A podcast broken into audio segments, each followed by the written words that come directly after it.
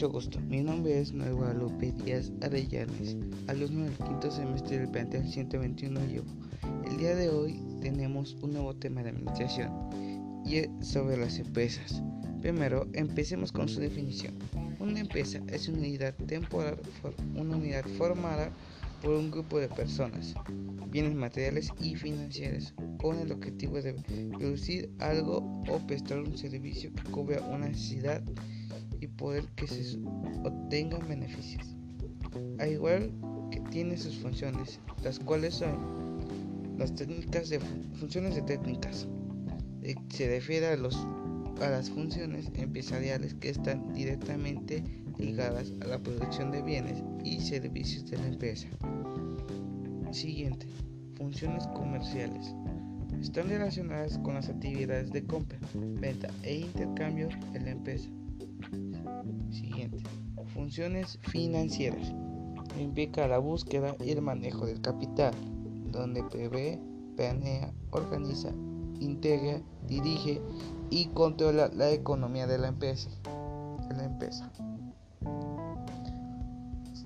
Funciones de seguridad son las que ven por el bienestar de las personas que laboran en dicha organización con relación a su protección, a los enseres con, que cuentan al inmueble mismo.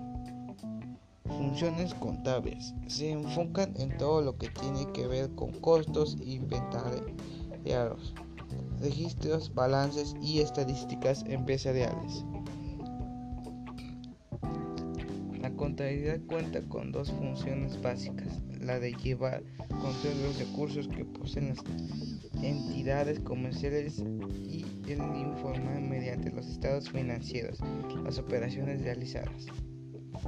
Funciones administrativas. Se encarga de regular, integrar y controlar las cinco funciones anteriores, realizando actividades y o deberes al mismo tiempo se coordinan de manera eficaz y eficiente en la cual se implementa la planificación, organización, dirección, la coordinación y el control.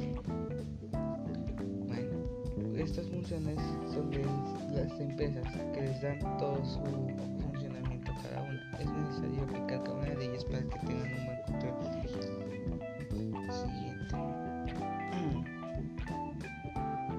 igual que estas funciones, tiene sus elementos, los cuales son estrategia, general como comercial. Responder a unas preguntas sencillas como cuáles de qué vamos, qué somos, qué pretendemos ser, dónde queremos competir y cómo.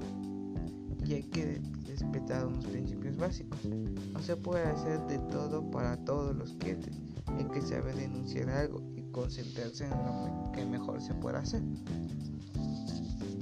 No se puede competir a la vez por precio y por calidad o una cosa u otra. Siguiente elemento. Producto.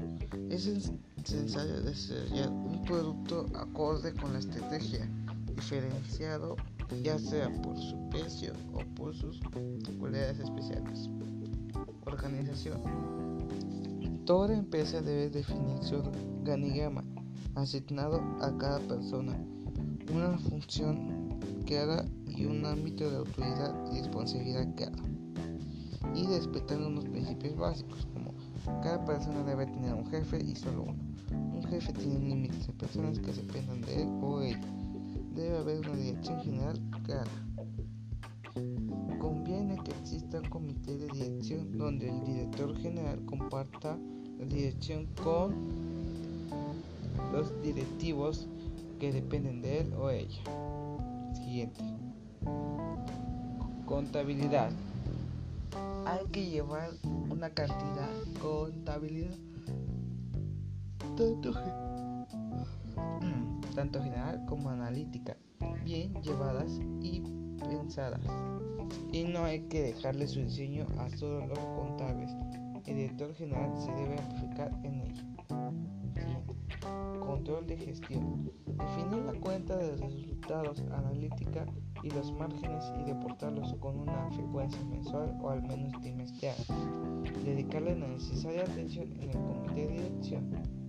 No se puede gestionar ni un cuadro válido de gestión. No hacerlo sería como conducir un coche sin cuadro de manos. La, información la ha de producir la contabilidad. Esto es lo que significa contabilidad de cada uno tiene que tener un control específico para poder tener una buena margen.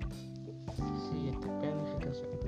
Hay que hacer presupuestos para poder plantearse un escenario de futuro, al menos para cada año, y para poder comparar los resultados con el previsto. Último, evaluación.